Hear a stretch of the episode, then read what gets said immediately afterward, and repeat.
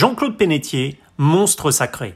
Gabriel Fauré, à qui Jean-Claude Pénétier a consacré une intégrale des œuvres pianistiques, disait de la musique qu'elle doit s'élever au-dessus de ce qui est. Une telle philosophie musicale de la part du merveilleux compositeur entre autres des Barcaroles ne pouvait bien évidemment pas laisser de marbre le grand monsieur du piano hexagonal et recteur de la paroisse orthodoxe de Chartres, qu'est Jean-Claude Pénétier, dont chaque enregistrement offre à l'auditeur une divine élévation de l'âme. L'ancien élève de Lucette Descaves et amoureux des mots sait comme nul autre faire chanter son instrument, que ses doigts déclament du Mozart ou s'attaque au répertoire contemporain de Maurice Ohana. Rencontre au sommet, une interview signée Agent d'entretien.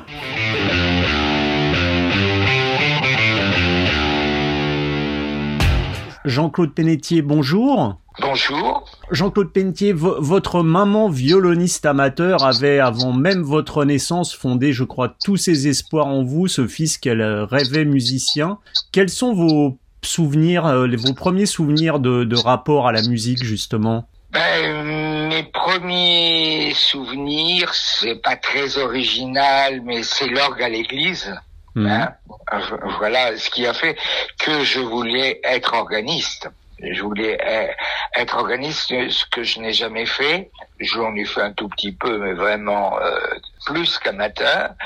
Par contre, le vœu de ma mère que je me mette au violon, j'en ai fait euh, six mois, mais j'étais apparemment j'étais tellement malheureux que Bon, on s'est dit, c'est pas ça sa vocation. Et, à 16 ans, lorsque vous sortez du, du conservatoire, qui à l'époque, je crois, n'a pas de troisième cycle de perfectionnement, qu'est-ce que vous ressentez face à ce vide qui se dresse devant vous et à cette idée de retour justement chez vous à, à Châtellerault? Vous savez, j'étais un petit peu jeune pour ressentir les choses comme maintenant. Euh, un jeune qui sort du, du conservatoire, qui a au moins 20 euh, ans, sinon 22, 23. Moi, j'avais 16 ans et un mois, donc c'était vraiment un tout petit 16 ans. Et simplement, la, la première chose que j'ai dite après mon premier prix, c'est maintenant je vais faire de l'or. Et puis bon, ça s'est jamais fait parce qu'on m'a dit ah mais non mais le, le, premier prix de conservatoire, hein, c'est pas un aboutissement, c'est un début, c'est comme un baccalauréat et voilà, on m'a argumenté ça. Et donc donc voilà, toute hmm. ma vie puis maintenant, j'ai, je dois dire, je regrette pas du tout de pas avoir été organiste et d'être euh, et euh, d'être pianiste et, et finalement, je me suis rendu compte parce que comme je suis maintenant euh, prêtre orthodoxe, quand je suis devenu diacre dans l'Église orthodoxe, j'ai j'ai réalisé que mon désir d'être organiste, c'était le désir de faire quelque chose en Église mmh. et et du coup et puis maintenant, je suis beaucoup plus intéressé par les, les, orgues euh, baroques, euh, translucides, que par les grosses machineries euh, impressionnantes, ce qui était le cas dans mon enfance. Hmm. Pendant ces, années au conservatoire, vous avez étudié auprès de Lucette Descaves, élève de, de Marguerite Long, et je crois que vous avez nettement été plus influencé par l'apprentissage de Louis Clavius Marius, qui, selon vos propres termes, vous a donné un, sens d'un certain artisanat qui vous est cher, je crois, dans l'approche pianistique. Exactement. Euh, Louise Clavius Marius était une femme euh, extraordinaire parce qu'elle mariait ce qui a toujours été mon idéal pédagogique, si j'ose dire, une exigence et une fermeté formidable, avec en même temps une, bienveillance et une, et une chaleur qui faisait qu'on était quand même euh, poussé à faire beaucoup mieux ce que nous faisions, mais encouragé et, poussé. Je vois des fois que certains professeurs ont des ont des pédagogies euh, violentes et sinon sadiques, et, et ça c'est c'est pas c'est pas du tout ce que j'ai eu. Lucette Descaves n'a pas été sans influence euh, non plus. Parce que c'est assez paradoxalement, c'était une femme très très euh, traditionnelle et qui n'avait rien de rien de révolutionnaire, mais en même temps, elle nous poussait à nous intéresser à la, à la musique de notre temps, à nous intéresser au, au théâtre, à nous intéresser à l'opéra, à l'orchestre. Elle nous, elle, nous poussait beaucoup, à sortir du piano dans un sens un peu restrictif. Euh, je, me rends compte que je lui dois beaucoup sur ce plan-là. Vous l'évoquiez tout à l'heure, euh, Jean-Claude Pentier, c'est votre votre double casquette, on va dire, de, de pianiste et donc aussi de, de diacre orthodoxe. Gabriel de prêtre, orthodoxe. Euh, Gabriel Fauré, à qui vous avez consacré une intégrale des œuvres pour piano, disait la musique c'est s'élever au-dessus de ce qui est. Est-ce que c'est cette élévation euh, que le musicien tout, tout autant que l'homme d'église que vous êtes allé puiser chez ce compositeur dont, dont véhicule une émotion rare. Bon, là, vous, vous allez me, me, me mettre sur des pistes où je risque d'être trop bavard. Je ne vois pas forcément ce qui est euh, ce qui est spirituel comme une façon de s'élever au-dessus de ce qui est et aussi bien la musique que, que ce qui touche à la foi je les vois plutôt comme une façon de rentrer à l'intérieur de ce qui est. Et, et la musique, euh, pour moi, est une façon de, de se relier à ce qui est, à ce qui est en même temps au-delà de nous-mêmes, mais au centre de nous-mêmes. Je ne sais pas si euh, si Forêt, qui était un agnostique, est une musique vraiment très religieuse. Bon, alors son requiem est évidemment très inspirant. Pour moi, Forêt, c'est le musicien du désir. Euh, c'est une, c'est une musique et, et, ce désir va être, euh, plus il va aller vers sa maturité, même vers sa vieillesse, on peut dire, et plus ce désir va être euh, l'unique objet de sa musique. Et ça, c'est absolument euh, passionnant. Il, il, il, a commencé par, par une musique qui qui cherche à être séductrice, à, qui a du charme, qui a de la volupté et tout ça, mais peu, peu à peu, ce qui va être à nu, c'est, c'est cette tension du, euh, du désir. Et c'est ce qui me touche chez euh, Forêt. Hmm. Comme vous, comme vous l'évoquiez tout à l'heure, euh, Lucette Descap vous a ouvert à d'autres formes artistiques. Je sais, Jean-Claude Pentier, que vous, vous aimez les mots de Molière, Racine. Est-ce qu'il faut justement apprendre à faire parler son piano? Ah ben oui, oui, oui, ça je l'ai souvent dit, c'est pas une nouveauté, mais euh, pendant une première partie de ma vie, j'avais un, un, idéal, c'était de faire chanter le piano, de le faire chanter. Je n'ai pas perdu cette idée, mais j'y ajoute que maintenant, ce qui me semble encore supérieur, c'est de le faire quand un interprète euh, nous rend un texte musical et que, l'on a l'impression que, que chaque note euh, sont des mots qui, qui nous parlent et qui nous transmettent un, un texte, ça c'est une émotion extraordinaire.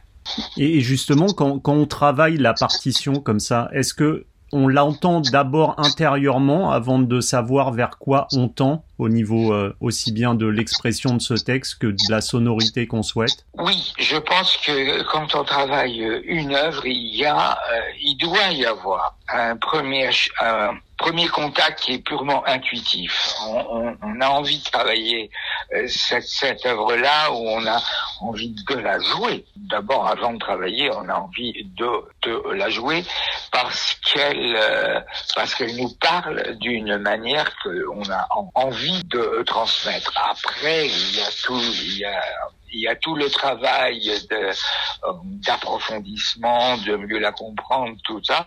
Mais souvent, tout ce travail euh, se, se boucle à la fin par retrouver le premier élan, le, ce qui ce qui nous a motivés. Je, je me souviens d'un d'un metteur en d'un metteur en scène qui me disait euh, un, jour tu vois si on monte cet ouvrage là actuellement c'est parce qu'il y a cette scène là voilà hmm. il, y a, il y a souvent quelque chose dans une œuvre qui est qui qui est ce qui, ce qui suscite notre désir et vous avez interprété, enregistré les 24 préludes de, de Maurice Ohana.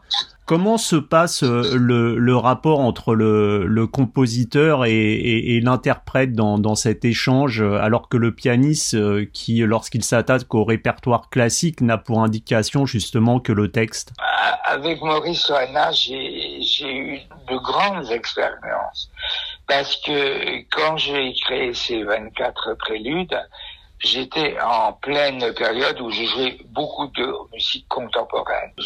J'étais assez, assez aguerri à tout un répertoire qui m'amenait de Boulez à, d'autres. Quand j'ai dû créer ces euh, préludes, il y a Maurice Oana qui a voulu absolument que l'on travaille ensemble. Et je suis allé euh, chez lui euh, chaque semaine prendre mon cours. Oui, oui, oui, j'étais un élève.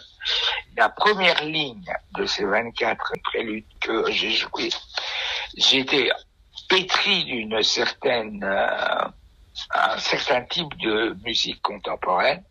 Et la première chose qu'il m'a dit, il m'a dit, quelle horreur, on dirait de la musique contemporaine. Alors là, naturellement, ça a été un choc pour moi. Et puis on est, on a travaillé ensemble et je suis rentré dans son univers que j'ai euh, que j'ai que j'ai compris, que j'ai connu, que j'ai apprécié, un univers qui allait de la musique espagnole à Debussy, à, musiques pygmées en Afrique, du, du flamenco. Enfin, c'était un homme du Sud. Voilà. Autant dire que tout ce qui était euh, au, euh, au, nord de la Loire, pour lui, n'avait pas grâce, non pas à ses yeux, mais à ses oreilles. Hmm. Jean-Claude Pentier, dans le cas de, de, de Maurice Ohana, euh, vous aviez les indications du, du compositeur. Donc là, vous parveniez à, à, vous, à vous projeter. Comment parvient-on à se projeter pour être les mains de, de Beethoven, de Schumann ou de Debussy, par exemple C'était justement, euh, je voudrais finir mon histoire avec Maurice Ohana parce qu'elle déborde euh, beaucoup le cas de, de, de Maurice Ohana. Donc j'ai travaillé avec lui, je suis rentré dans, son, univers, euh, dans son univers, et puis j'ai joué ces préludes et quand je les ai enregistrés, j'étais vraiment ses mains sauf pour une ligne que j'ai jamais su faire exactement comme il le voulait.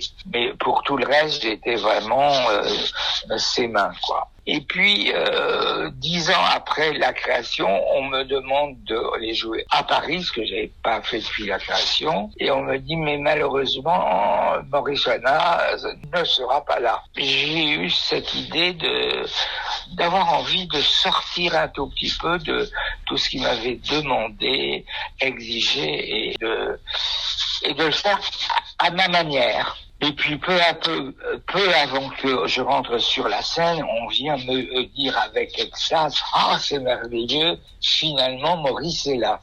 Et j'allais rentrer sur la scène. Et là, en quelques secondes, je me suis dit, est-ce que je reviens à tout ce que Maurice m'a demandé ou est-ce que je fais exactement ce que je voulais. Et je dit, bon, je prends le risque et j'ai, donc joué les, les préludes avec toutes mes idées euh, nouvelles.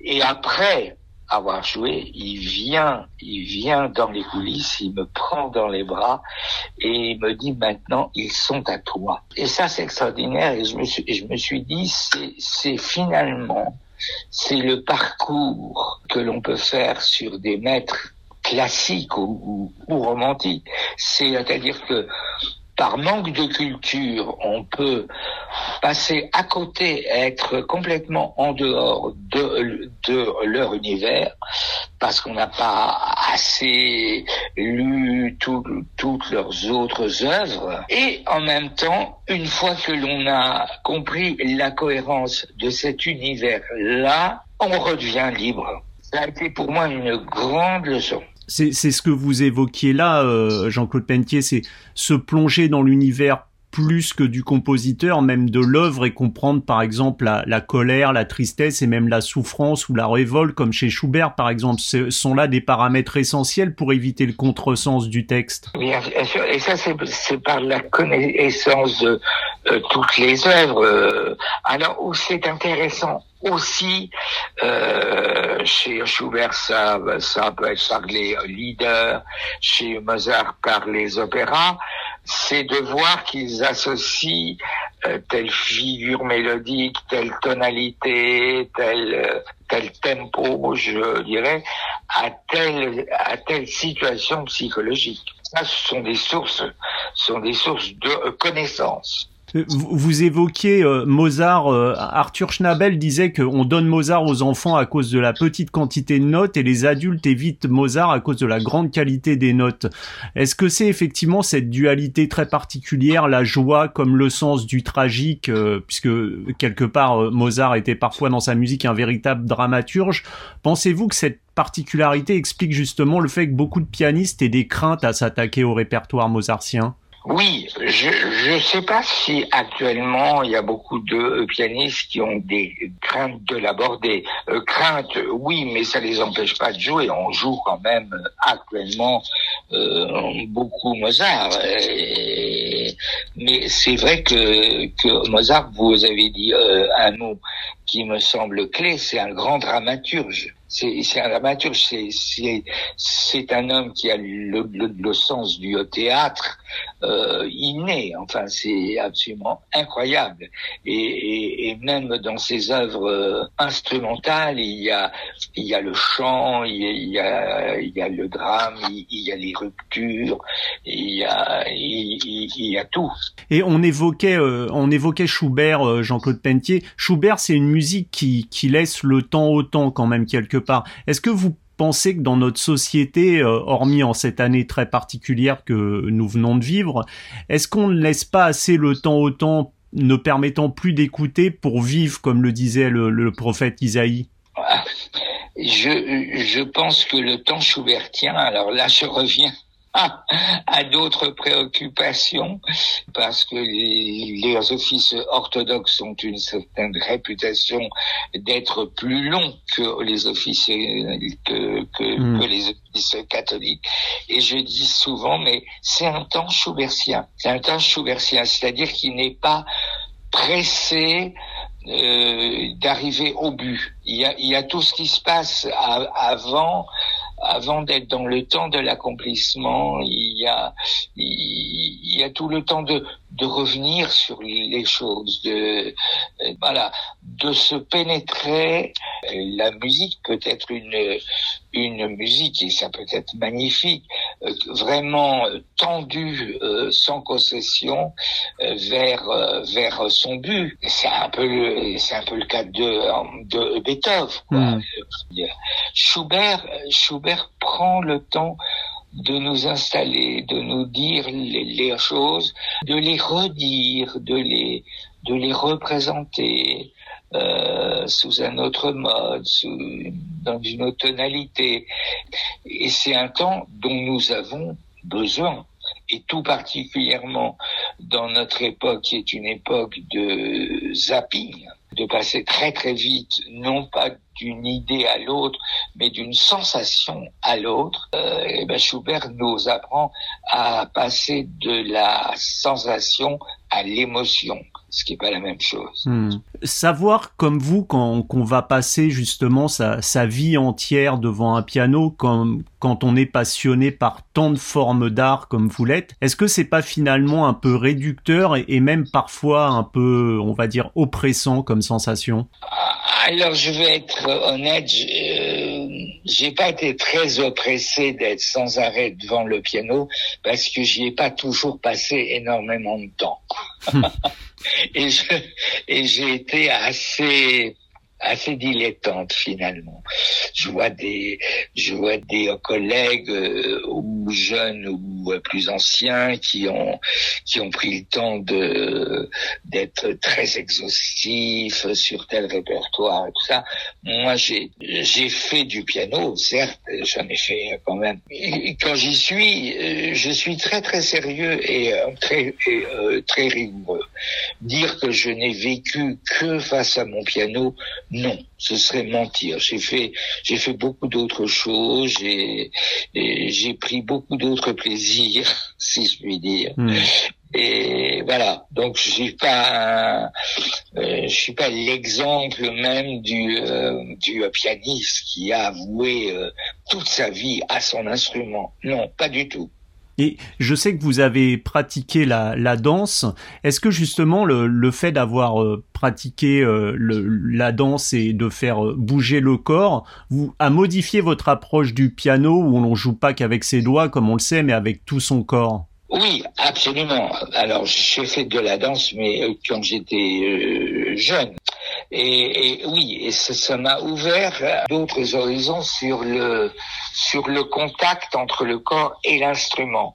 Bien entendu, il y a des fois où je, où je donne des cours à, à, des, à, des jeunes instrumentistes et j'ai l'impression que de voir un corps où la tête est vraiment là, les doigts sont, sont, sont là aussi, et que tout ce qui est entre est en pointillé, n'est pas vraiment, euh, et, et, quand même ceux qui sont les plus doués, qui jouent mieux, ils jouent et vivent la musique depuis la pointe de leurs orteils jusqu'au sommet de leur crâne, avec toute, le, toute la présence que le corps est. Et le fait justement que ce corps euh, avec le temps ne réagissent plus de la même manière. Est-ce que cela oblige à adapter son jeu également à l'évolution de son corps? J'ai eu deux expériences. Il y a une expérience commune qui, est l'âge. J'ai bientôt 79 ans, donc je suis plus un perdreau de l'année. Et l'autre chose, c'est que j'ai eu un accident avec mes deux bras. Je suis, je suis tombé dans un escalier avec deux luxations, euh, dont une où il y a, on, l'a vu après, et il y a, euh, il y a un tendon qui est complètement rompu. Bon, on pourrait opérer tout ça, mais on m'a dit que ça valait pas le coup. Et, donc euh, après cet accident, j'ai d'abord eu euh, deux, euh, j'ai eu deux mois de absolument immobilité, je pouvais rien, rien faire. Et, et puis après, j'ai dû réapprendre à jouer avec ma main gauche. Je me souviens chez test, la, la première page de la main gauche de la première invention de Bach à deux voix, je n'y arrivais pas. Je n'y hmm. arrivais pas. J'avais la main qui partait dans tous les sens et tout. Donc j'ai dû faire une rééducation. Il y a encore des choses maintenant où je dois adapter des doigtés, des mouvements, mais enfin bon, j'ai dû reconquérir mon corps, ce qui est une expérience euh, assez intéressante. Et dernière question, Jean-Claude Mentier, euh, je, je, voulais savoir, on a on a parlé donc on a évoqué euh, votre euh, votre double casquette et le fait que vous soyez également euh, vous fassiez partie de l'Église orthodoxe et que vous soyez prêtre. Je voulais savoir cette dimension euh, qu'on retrouve parfois dans la musique, c'est avec ces textes sacrés. Est-ce que vous pensez que ça vous a apporté quelque chose dans, dans l'approche musicale? Oui, absolument. J'en parlais hier avec un, avec, avec un ami qui est dramaturge et qui était venu chez moi. Et l'approche des, des textes sacrés et, des grands textes, soit littéraires, soit théâtraux, soit, soit musicaux, c'est un peu la même chose. C'est-à-dire ce sont des textes qui sont sans arrêt à questionner et à réinterpréter. Des textes dont la, et c'est en ça qu'ils sont vraiment inspirés, qui, dont le contenu est bien au-delà de l'intention consciente de celui qui l'a écrit. Il, y a vraiment, il a été euh, habité, euh, transpercé, je dirais, par des par des choses qui qui représentent des des couches superposées de signification. Et ce sont des, sont des, sont des textes soit artistiques, soit, soit, soit, religieux, qui, qui sont d'une, d'une densité telle que il faut s'y, il faut s'y frapper, il faut s'y coltiner pour en faire jaillir ce qui est, ce qui est un des sucs essentiels, parce qu'il n'y en a pas qu'un. Jean-Claude Pentier, merci beaucoup pour cette interview et puis euh, ben, on vous dit, j'espère, euh, à, à très bientôt. À très bientôt aussi. Au revoir. Au revoir.